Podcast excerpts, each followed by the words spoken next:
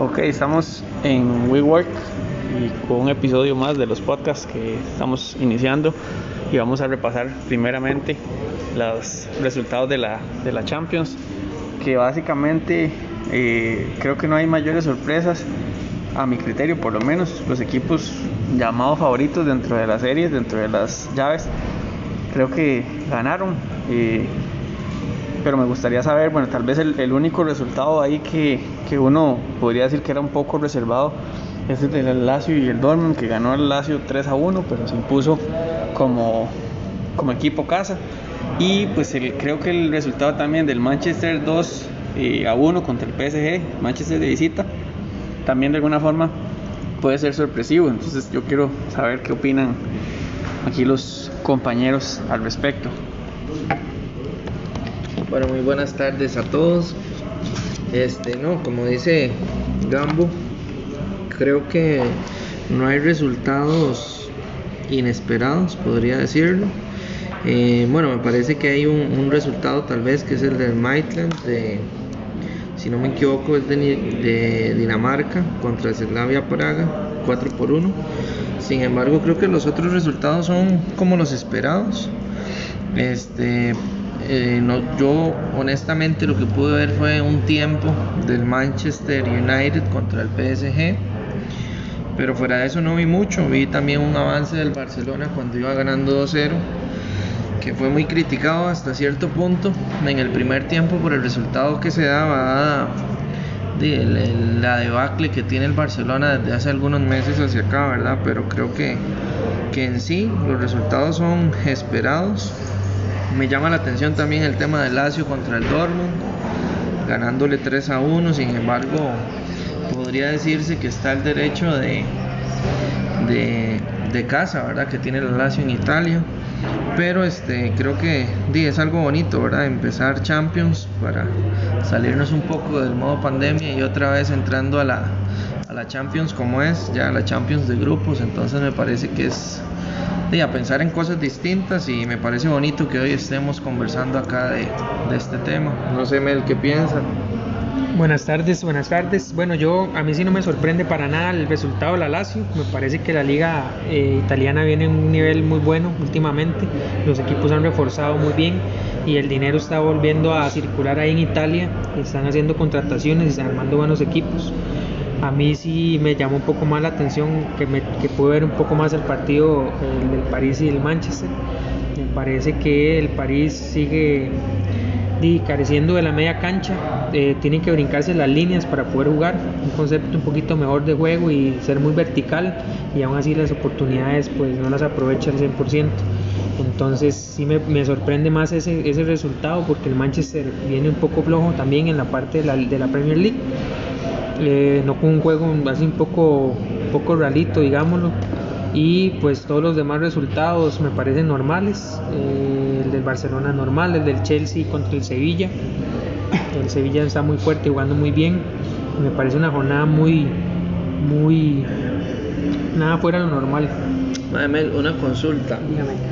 ¿Usted cree que el, el PSG le queda grande a la Champions?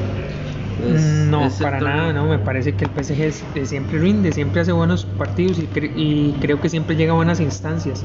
Lo que, me hace, lo que le hace falta es una liga que tenga un mejor ritmo, nada más, porque esa liga lo exige ciertos partidos y, uno como jugador siempre es importante estar jugando al máximo nivel y no a media máquina. Para Pero no crees tema de que es mucha inversión, mucho, mucho equipo, siento yo para que con tanta inversión tengan inclusive un marcador hoy contra el Manchester, porque si bien es cierto, di, nosotros revisamos el Manchester que tal vez nosotros vimos en algún momento daba miedo. En cambio este Manchester no es, por decirlo así, tan llamativo ahora a nivel de Inglaterra. Yo, yo diría que hay equipos más fuertes en Inglaterra que el Manchester. Entonces, no sé, siento yo que, de que el PSG tal vez llegó a la final, no sé si tal vez es para un tema para otro otro momento, pero a mí me parece también que el PSG llegó a la final la, la Champions pasada por el cambio de Formato. de formato. Tal vez no porque sea un equipo tan temeroso, a pesar de la inversión y los jugadores que tiene, porque si usted se pone a ver línea por línea el, el PSG, es un equipo que da miedo. Pero y siente que cuando llega a Europa no sé qué pasa, que, que no, y no, no se le dan las cosas. Para mi gusto, la, bueno, en lo personal creo que es el nivel de, de la, de la liga francesa. Para mí que es una liga que no es muy exigente y el París pues es un equipo a un partido. O sea, es un equipo que, que si usted lo pone a dos partidos, como dijo usted, el cambio de formato le favoreció mucho. Pues es un equipo que el primer partido te puede jugar muy bien, pero la vuelta siempre se cae y ha pasado desde tiempos, desde, la remontada del Barcelona hasta ahorita, se demuestra que es un, es, es un equipo un partido y tiene jugadores muy decisivos, pero que para mi gusto les carecen de liderazgo y se puede notar hoy cuando les anota el Manchester casi, casi al final, el, el modo que hace Neymar de bajar la cabeza. Y aparte de que eso usted ve que el, el gol del PSG, dice como sea, es producto de un autogol, ¿verdad? Entonces a veces yo digo, esa maquinaria pesada que tiene el, el París, di, no sé qué pasa, que, que no, no revienta. Sí vi un paradón de De Gea, una jugada de Mbappé, de que fue un jugadón, pero di, me llama la atención el PSG como que di, no revienta. No Para sé mi gusto es que no refuerzan líneas bien. Entonces tienen dos líneas, digamos que en teoría fuertes, que es la línea de, de defensa y la línea delantera. Pero y si usted no tiene una, alguien que le, que le pase el balón bien entre líneas, pues es muy difícil crear ocasiones más claras. Tiene que bajar, bajar Neymar a media cancha para después dar el balón arriba o él mismo crear una jugada solo. Pero usted no siente que más bien es el estilo de juego del equipo, porque el equipo juega, digamos que con, con, con tres, con dos medias puntas y con, y con, un, pues, punta, en realidad me, me parece. No es más bien que plantean a jugar así más directo, con menos elaboración. Por eso, entonces es que es muy predecible, porque es el juego que ellos ya tienen desde hace tiempo, que es brincarse a la media cancha con un pelotazo y, y cero, y cero entre líneas. Lo que pasa es que si usted nota la banca, está un Draxler que es un jugadorazo, pero que, que es punta, eh, tiene tres o cuatro jugadores de primer línea que estuvieran titulares en otros equipos que son puntas, pero no tienen una media cancha clara como, como un distribuidor como tipo Messi, como Iniesta, como Xavi en su momento, que les dé el balón entre líneas o que los ponga a jugar. Entonces lo que tienen que hacer es bajar un Neymar o bajar un Mbappé o inclusive un Di María para crear juego. Entonces las- la- se vuelve muy predecible porque es eso o, o brincarse la línea con un pelotazo. Mano, ¿usted qué cree? ¿Usted cree que el equipo, los equipos se adaptan a la liga en la que juegan? ¿Usted que jugó fútbol? Mae, eso es muy, muy relativo. Yo, yo siempre, siempre vi el fútbol como un conjunto de individualidades. Como un conjunto de individualidades. Por ejemplo, yo estoy viendo aquí cómo se paró el París para poder emitir un criterio. El París se para con un 4-3-3. Eh, es un equipo que está en casa, pero también comparo la alineación de hoy contra la alineación que terminó el París en la Champions pasada y fue como lo dijo su entrenador, ¿verdad? Eh, si el equipo es temeroso a la hora de hacer contrataciones, se le van jugadores de peso y no trae jugadores de peso, se le va un referente de la defensa como Thiago Silva, su capitán, ¿verdad? De un jugador que le da mucho orden, que es muy soberbio a la hora de jugar, que tiene un pecho frío, ¿verdad? Eso, si ustedes ven hoy, eh, Thiago Silva no hace ese penal, por decirlo de alguna manera. Thiago Silva se para, lo atiempa, deja tal vez que reciba, pero un jugador que me reciba de espalda no me mete gol.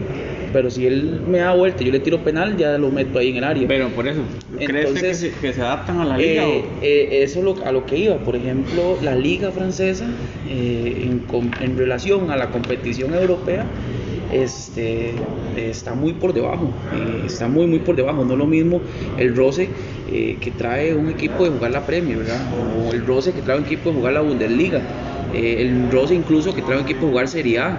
Eh, si usted compara esas ligas contra la liga francesa, eh, no tiene que saber uno mucho de fútbol para saber de que la liga francesa está muy por debajo de todas estas ligas. Cualquier equipo en Champions que juegue contra París trae en cuanto al roce una ventaja. Eso es por eso, default. entonces sí se adaptan a la liga Eh, en la que juegan, porque digamos, si tienen ese equipazo, es para que jugaran al 100. No, no, y- no es que se adapten le a la por liga. encima a todos. No es que se adaptan a la liga, sino que los jugadores vienen con un rendimiento de acuerdo a lo que le exigen. Si semana a semana lo que les exigen a ellos es que caminando le meten 5 a todos los equipos, cuando llegan a un partido de esos van a venir con ese ritmo de juego.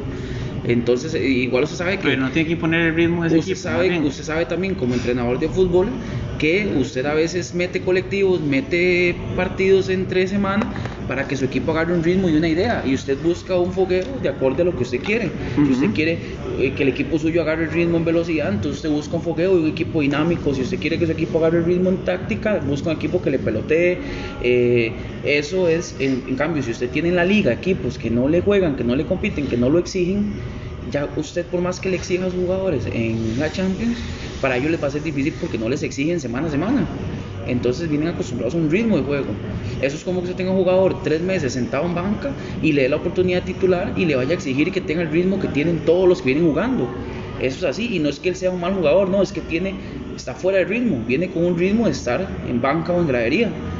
Eh, usted le da la oportunidad y él va a estar fuera Pero un equipo como el PSG debería imponer el ritmo. En buena teoría impone el ritmo. Sí, sí, sí, y ellos lo intentan. Si usted ve el partido hoy, no hay que ser tampoco tan drástico. O sea, el PSG lo intenta, el PSG propone. Lo que pasa es que no vienen con un ritmo, no vienen con una exigencia. Eh, el entrenador debería trabajar en eso, debería trabajar, por ejemplo, de, de- de- si tiene que meterle 10 por semana a los equipos que se los meta. Que se los meta, pero que ellos pongan el ritmo, que ellos pongan la dinámica, que ellos... Pero yo siento que a veces el PSG no le mete 10 a los equipos porque tampoco le sirve que digan PSG ganó 10-1, PSG ganó 8-0, por un tema de que también le crean una reputación a su liga, ¿verdad? Yo, yo difiero en ese, en ese, en ese, en ese, en eso que está diciendo Manuel. Porque me parece que eh, como me pasó, me pasó en el fútbol español con, con el caso Cubo, por ejemplo, que Cubo quería jugar, quería jugar en segunda división con el Real Madrid, no quería irse del Real Madrid. Entonces el Real Madrid le ofreció ir cedido a otro equipo, diciéndole que los equipos de segunda división de eh, donde está jugando el Castilla no le iban a dejar desarrollar el fútbol que él hace. Y en- él no quiso, los dos primeros partidos que él jugó con el Castilla casi lo lesionan, eh, lo buscaban, lo querían quebrar y para mí es un fútbol totalmente diferente y eso pasa para mí en la, liga francesa.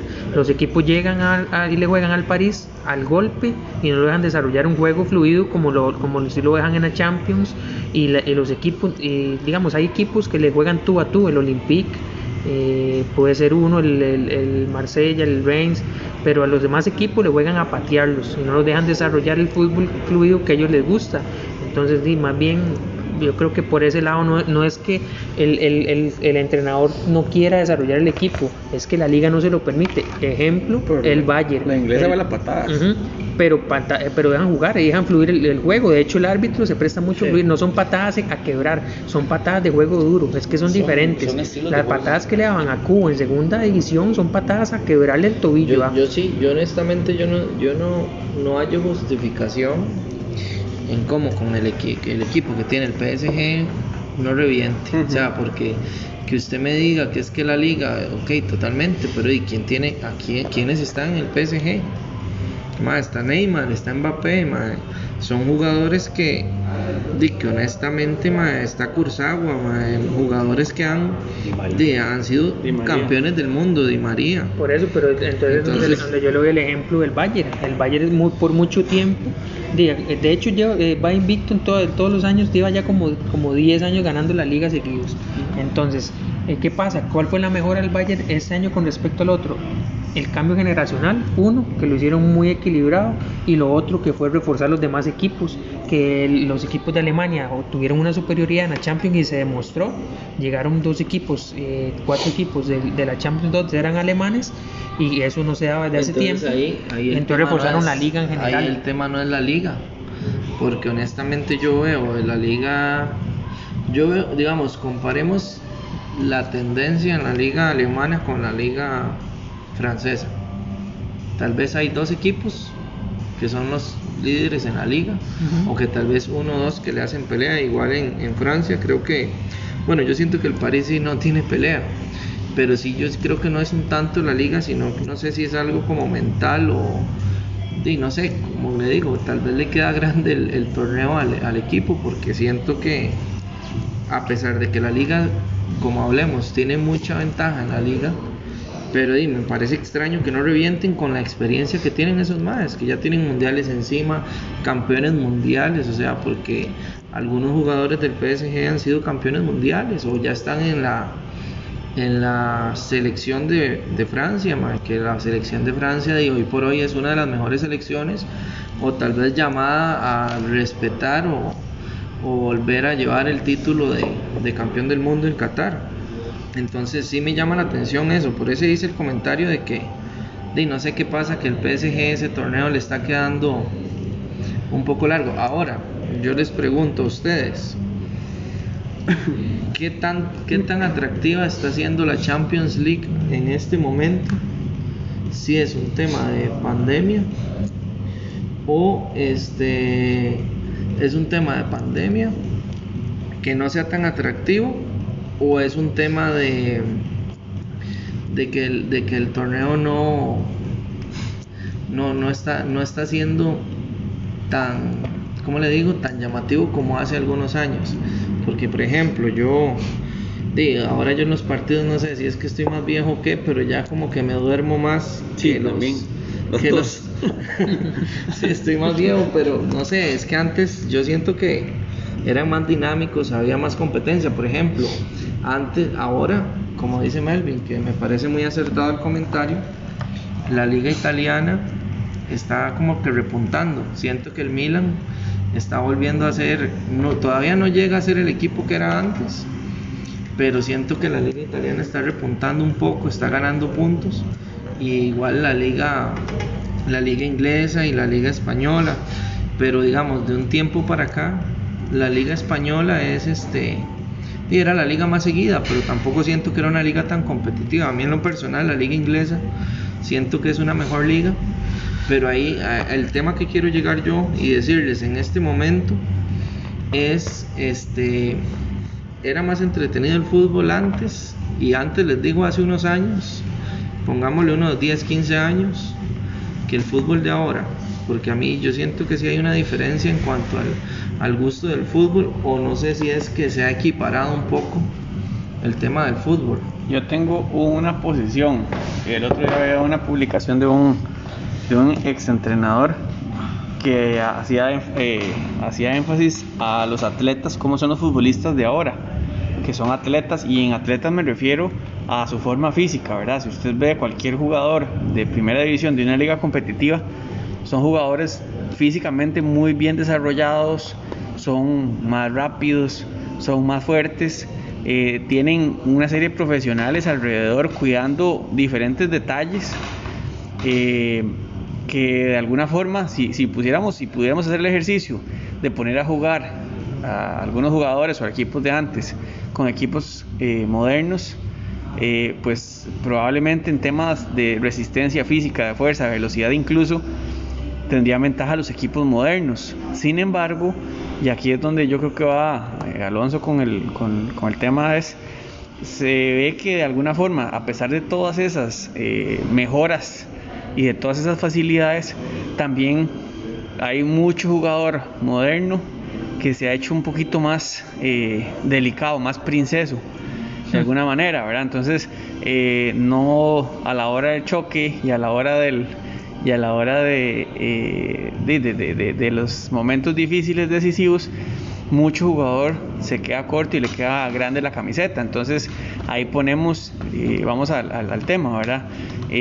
Los jugadores de ahora, hay jugadores muy buenos y lo comentábamos, conversábamos un día de estos en, eh, ahí en una mesa de conversación.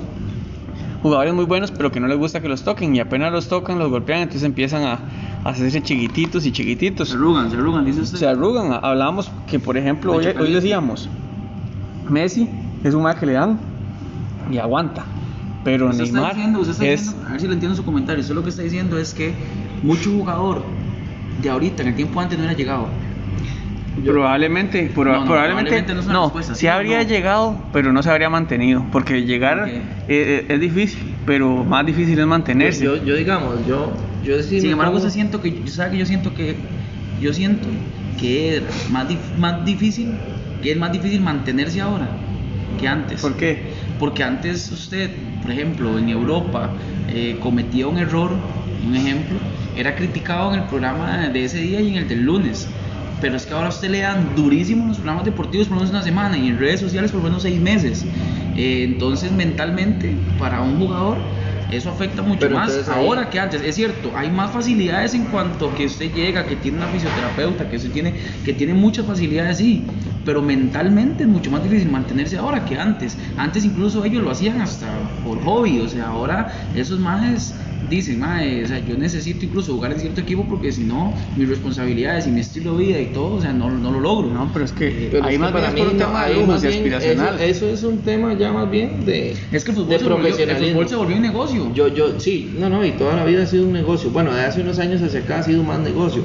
Pero son por ejemplo, vacas, yo, yo me pongo a comparar, man, digamos, hace unos años, y tal vez lo- los recuerdos, los mejores recuerdos que tengo a nivel de Champions o todo eso, el Milan de la época, eh, el Milan de Shevchenko, este, el Inter de Ronaldo, de Zamorano, mae, este, ¿De- de el Manchester, tómela. Es el chi- chileno. Este, Les luego- amo. Luego, este, el Manchester, en el que estaba Verón. Entonces, había jugadores hasta para tirar para arriba. Usted veía a Aymar, veía a Verón, veía a, a Batistuta, veía a Shevchenko, ese Milan que daba miedo. mae. Estaban los Galácticos, este, el mismo Barcelona, que tal vez en esa época lo opacó un poco los Galácticos.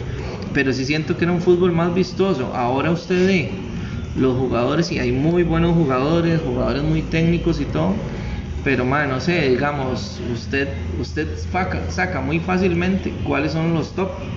Entonces usted dice eh, Mbappé, Neymar, este Messi, Cristiano y son como que han marcado esta última época, pero man, por ejemplo, antes usted medía un Verón y, man, y usted volvía a ver a, a Italia y habían 10 jugadores buenos, man. Entonces, yo sí siento que hay una diferencia entre el fútbol hace unos 15 años hacia ahora. digamos. Ahora, ahora, Yo digamos, difiero- digámoslo al fútbol Por nacional. eso, pero no, pero es ver, yo difiero un poco en la parte que dice Esteban que eh, la gente de ahora, a, a- a razón de, de ponerlos a pruebas y demás cosas físicas con los de antes, pueden salir ganando y ser tal vez más potentes y tener más resistencia. Yo, yo creo que no. Yo siento que los jugadores de antes, además de tener más garra, eh, eran jugadores como uno, mejengueros, que uno salía a la- al- de la casa a las 8 de la mañana y regresaba a las 6 de la tarde a jugar 32 mejengas en la tierra, con piedras y a volarse patadas. Entonces yo siento que uno sacaba mucha resistencia inconscientemente, inconscientemente por la fiebre. Y apoyo mucho la parte que dice Leo, que por ejemplo ahora son muy marcados los equipos con dos o tres figuras a lo mucho y por ejemplo un Milan, por ejemplo como el del 2005, sin agacharse o así los nombres, eh, por ejemplo un Dida, tenían de portero Cafú, Alessandro Costa Curta, eh, tenían a Maldini, tenían a Nesta, tenían a Jan Stam, tenían a Kaká, Pirlo, Ricosta, Sidor, eh, Amoroso, eh, tenían a Inzaghi, tenían a Shevchenko. Digamos, O sea, yo, desearía una ver, yo monstruosidad. desearía ver ese equipo jugando hoy contra el PSG. Lo revienta, sí, con revienta. imagínese. ¿Con quién? Eh, Gattuso sin agacharse. un gato. Pero, Pero, pero- no, lo que pasa es que yo sí estoy de acuerdo que obviamente, y, y eso probablemente sí sean factores que influyen. Yo, yo estoy de acuerdo. Uno estaba acostumbrado a jugar en, el, en la calle, se brincaba el perro que iba pasando, hacía una pared con, con, con la- con el portón del vecino, se saltaba, se quitaba la señora que venía. Ok, eran otros tiempos. Ahora los chiquitos ahora juegan en parquecitos o en canchas sintéticas donde todo es más juegan- fácil. Juegan Nintendo. Pero ahora, jugar sí, exactamente, sí. los que juegan. Ahora bien, eso no es un tema de percepción porque es un tema científico, digamos, los, los ahora los preparan mejor y, y Pero físicamente es que es están donde yo mejor. difiero, o sea, No, yo pues, difiero. Usted no. pone un jugador, usted pone las, así, sin playadas, o sea, usted pone las piernas de un jugador de antes y un jugador de ahora, ma, y los, o sea, los ratones que se desarrollaban los ma, de antes a- con gimnasio, como le digo, es que an- antes no había tanto entre, entremés o tanto entretiempo, como dice Leo. Ahora un jugador va a entrenar a la, en la mañana, dos horas, después llega, juega play, eh, o se pone en la computadora, se pone en el celular. O se Antes los, sí, lo- a lo- antes los más no, no tenían esa distracción. Entonces era, bueno, voy a entrenar en la mañana, tengo una mejenga esto, voy al gimnasio en la tarde y usted ve, un, por ejemplo, como le digo, una pierna, un jugador de antes y ve un- una pierna como de Neymar o inclusive Mbappé, que es un más potente, usted ve y, y físicamente no se comparan. O sea, usted ve un físico de un ve un físico no por eso, por pero no, pero es que, pero por eso, no, no, yo lo digo, no lo digo por, yo lo digo un físico en general, o sea, a mí un físico eh, eh, de una persona de ahora ahora a un físico de los de los más de jugadores de antes. Científicamente, no, tema- científicamente son más físico- rápidos y más Sí, fuertes ahora. Yo el tema en la vida. Claro, es que no, como sí, no lo digo yo, totalmente. es que no lo digo yo, lo dicen los estudios científicos. Yo lo difiero totalmente. Por eso, o sea, la ciencia lo dígame cuál delantero tiene la potencia de. Ronaldo, el, que- Nazario, ninguno. o el de Crespo, o el de Vieri, o el de, de Zambrota. ¿Quién?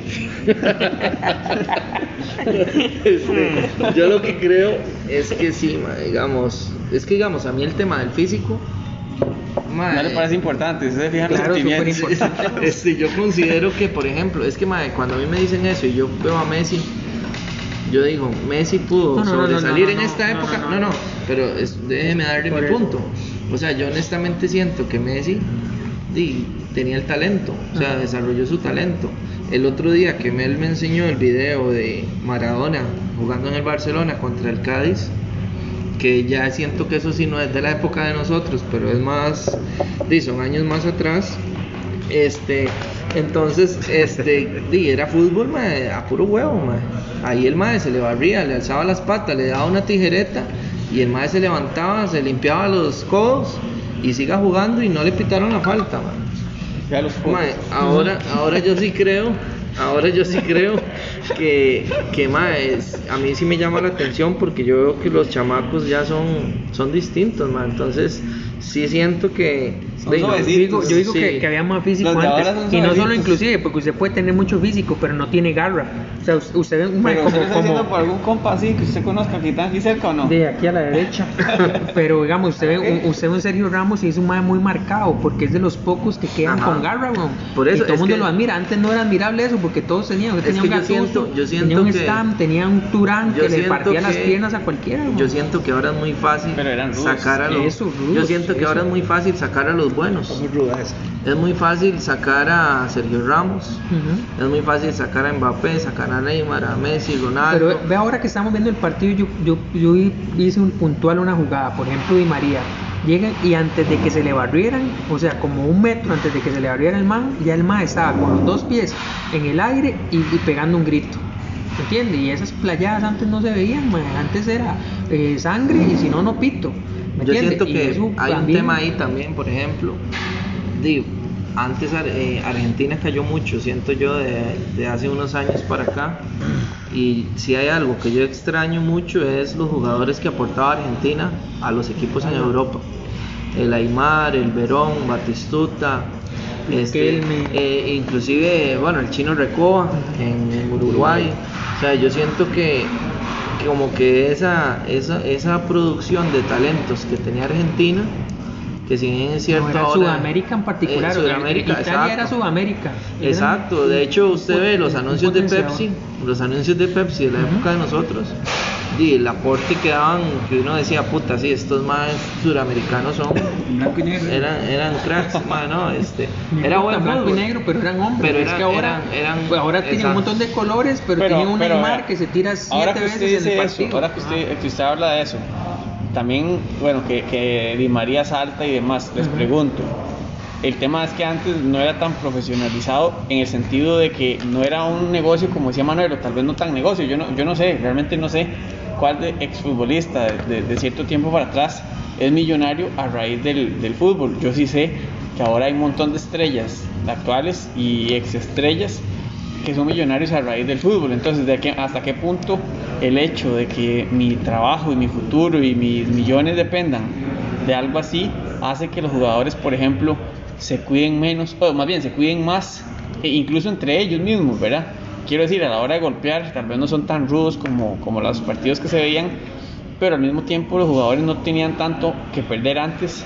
O sea, porque era un tema más, incluso a nivel nacional, veámoslo a nivel nacional, los más de Italia 90 eran, pues aunque eran, digamos, disque profesionales, eh, todos hemos visto la historia y, y- y- y las penurias que pasaron y las cosas que para ellos eran nuevos.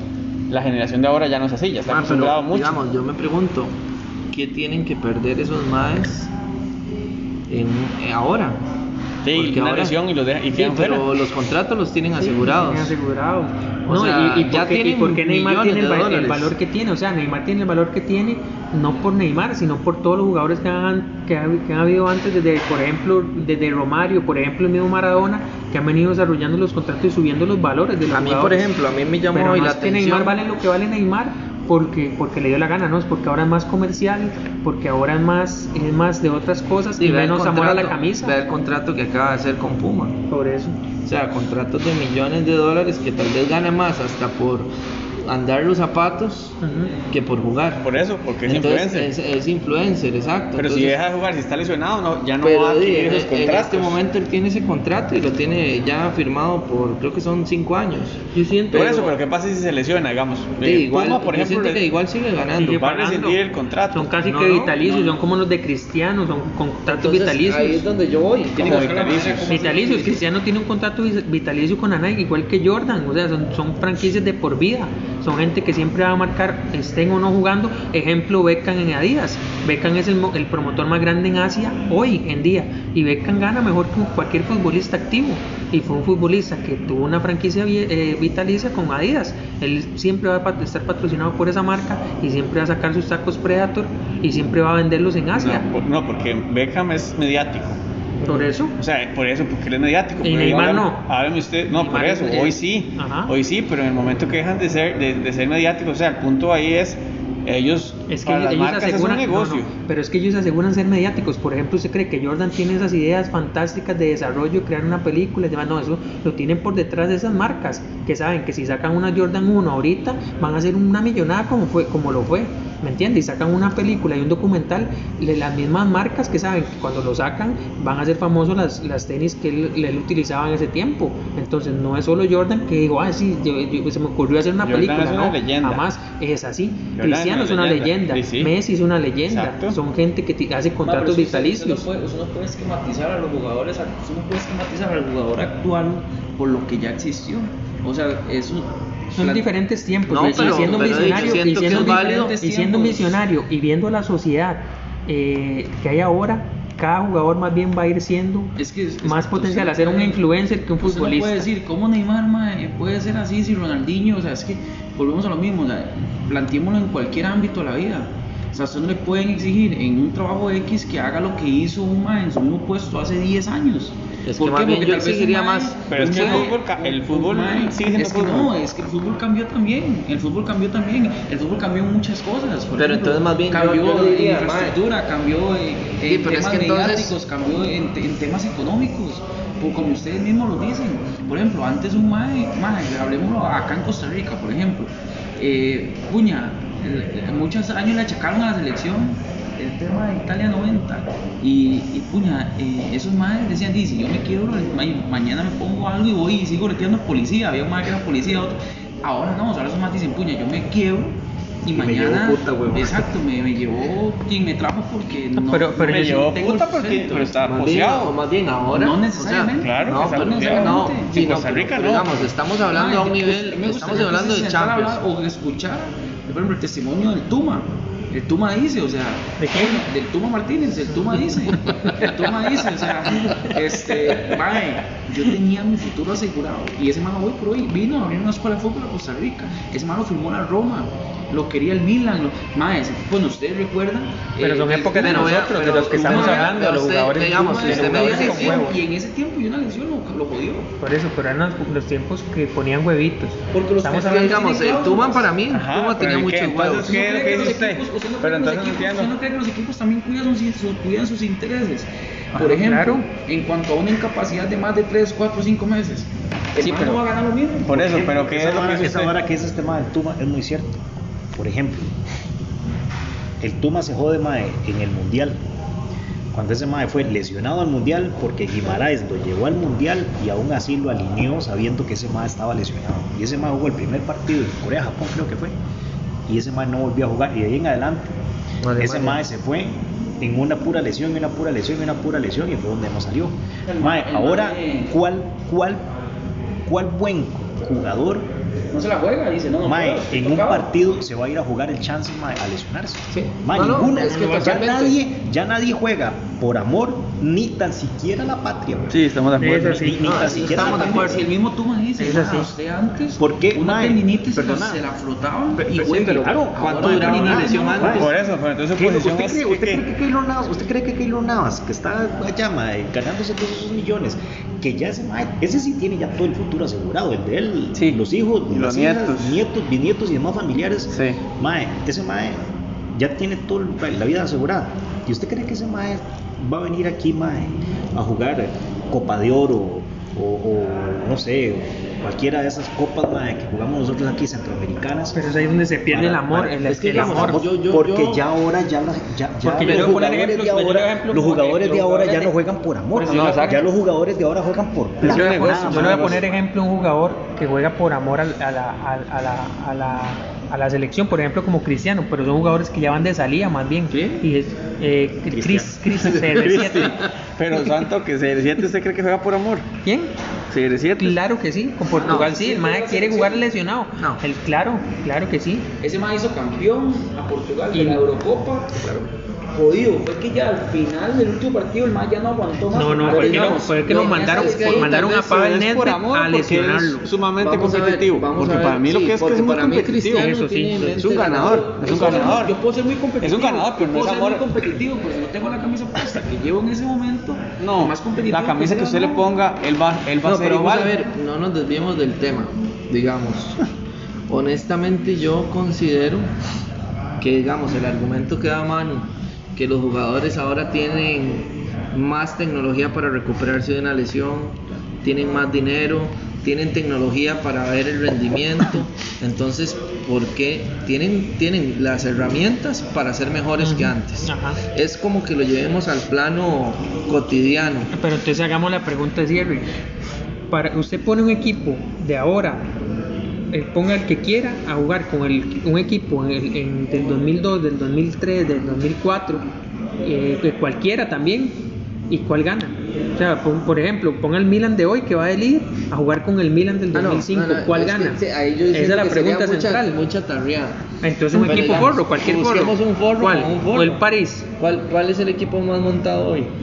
Montado, El digamos que el Bayern, el Bayern. El Bayern. Y el ok, Bayern que de ese juegue contra el Milan, no, o que juegue contra el Milan que, que, Del que daba 2005, miedo, ¿verdad? Exactamente, el que usted dijo ahora. O los Galacticos. A mí me gustaría ver la tecno- que la tecnología de hoy hiciera una simulación, Un parámetro. un partido y diga cómo quedaría ese partido, porque yo siento que sí hay mucha diferencia. Ahora, yo creo que sí, el Bayern ¿A de favor hoy, de quién? Ma, a mí me gusta más el fútbol eh, antes. Yo siento No, pero que los de gusto no. antes ganan. Yo siento que Sí, los de yo antes siento ganan que y por mucho. sí, Más que por ejemplo, mucho. por ejemplo, este ma ahora dijo una vara muy cierta. Dígame ahorita, digamos, ahora, y, ma, y eso, y eso ha no ha evolucionado, eso ha cambiado inclusive hasta en los cazatalentos. Mae, ya ahora usted no ve un contención como Gatuso. ¿Como quién? Como Gatuso. Mae, Gatuso no tenía Mae, un por ciento de talento. Ese mae no tenía nada, ese, ese, mae, ese mae no era talentoso. Lo único que tenía Gatuso eran huevos. Dígame, Dos. dígame, y dos. Dígame en este momento un jugador, y, y salgámonos inclusive hasta de Europa, aquí en Costa Rica, un jugador que sea contención o defensa, pero que sea puro huevo. Manuel Méndez. No, yo siento, yo siento, Ah, no, sí, pero- yo, pero yo siento, yo siento, un jugador- una por eso, ráfaga. Jelsin Tejeda por eso, fue. pero- no, no, pero Del yo, del- siento, yo sí siento, yo 2014 sí siento, yo sí siento que lo que está mencionando está bien, pero inclusive llevemos- llevémoslo más allá. Puede que haya un jugador ahorita, un contención en algún lado que sí salga, pero es que en ese tiempo era eh, Gato, ajá, estaba eh, Luis Llenaro, Luis Llenaro. Sí, Llenaro. o sea, era Llenaro, Puyol, eh, había un montón de más, sobraban más bien los más así, con esas características, se decía más, ese más de parte de es que Makelele, hasta el Seagull, perfil ha cambiado porque Davis. los, los- en buena teoría los contenciones de ahora no son tan golpeadores y son más, más pasadores. más ¿Quién dice- recuperadores dice y que- pasadores, quién dice que- que, armadores. nos- que no eran golpe- dígame que un Davis era un golpeador, ¿no? Pero es que igual. O dígame no, que un no, Makelele era un que golpeador. Igual, igual yo les digo, como les decía. Bueno, sí no, eran rudos. Eran que rudos, pero, que eran, quitaban y servían, como tiene un Casemiro ahorita, el Maestro así que con un feo No, Valverde. Igual, como lo que Cochino. No, no, usted es que es del Barça y se puso la camiseta con ese comentario. Sí, o sea, sí, ya decían un Casemiro del Barcelona. Casemiro es un cochino. Igual como. Es una rata, igual que. Igual eso hablando con la camiseta. Que Pepe, igual que Pepe, Ah, solo no, pero parte. como yo- lo analizaba ahora cuando estaba viendo el partido del París. Ahora yo decía, mae, eso que hablaba Leo, la tecnología hoy vino a matar el fútbol. Yo antes decía, y era algo muy bien dicho, y no son palabras mías, son mi papá. Mi papá decía, mae, el fútbol no es una ciencia exacta. Por eso existe equivocación, por eso es una pasión, por eso la gente grita, por eso la, atención de que la gente dice, "Ma, aquí se puede equivocar un portero, se puede equivocar un árbitro, eso puede influir en el resultado de un partido. El fútbol no es una ciencia exacta, o sea, usted nunca puede predecir cuánto va a quedar un resultado, porque puede ser que un equipo llegue, se pare bien y sea, sea un equipo que todo el mundo le lleve las apuestas al París y se llega un equipo se le para bien y le saca un buen resultado. Pero ¿qué pasa? Ahora le metieron el VAR al fútbol. Le metieron el VAR y vea hoy, Keylor Navas, a mi criterio, ese penal Mae, fue bien parado. En el momento del partido fue un penal bien parado. Pero ¿qué pasa? Existe la tecnología, entonces ya el Mae. Ahora ya no, se- no se arriesga ni a pitar un offside. Pero Pues legalmente- era bonito. siento era que es más justo pero ahora. Legalmente, no es- Viene a no es mejorar. legal. Es, no, es que eso era bonito. Mejorar, sí. Yo digo que viene a es que mejorar en el momento en bonito, que ya lo introducieron y obviamente va a haber No, errores, es que es el mal pero error. eso ¿Acaso- va a ir mejorando. acaso Pero me van a hacer el comentario a mí. Déjeme decir una cosa. ¿Acaso que el Me le preguntó chance- Leo a mí. ¿Acaso que el jugador le dan el chance de decir, madre, vean, nos fijamos en el bar, usted pateó con la espinilla, venga, repita la jugada, la vamos picando de nuevo? No, No, pero es que- No, es que es diferente. no, no, es un tema de técnica. No, no, es como la, Una como la cosa son las técnica reglas y otra cosa es la la, técnica. que pusieron en la línea de gol. Es una súper, súper. O sea, eh, el gol de Costa Rica contra Italia, si no hubiera tenido ese relojito, no lo pitan. Porque si ¿Por no pitó ese penal. pitado a favor. ¿Qué, Eh. pasó, ¿Qué pasó en ese gol de Costa Rica de Brian Ruiz? Como dos, tres minutos antes, a Había Campbell le hicieron un, un penal. Un penalote. Y si hubiera habido VAR, Sí. ah, Tampoco primero, penal. Tampoco. yo- Porque no lo tampoco. pitó. Pero yo sí digo una cosa, No, pero si, no hubiera, si ese no tiene ese reloj que ajá. dice gol, esa vara no Sí, lo pita gol. Entonces, si hubiera habido VAR en la de menos, a Costa Rica no le pitan en la de Campbell porque era Costa Rica.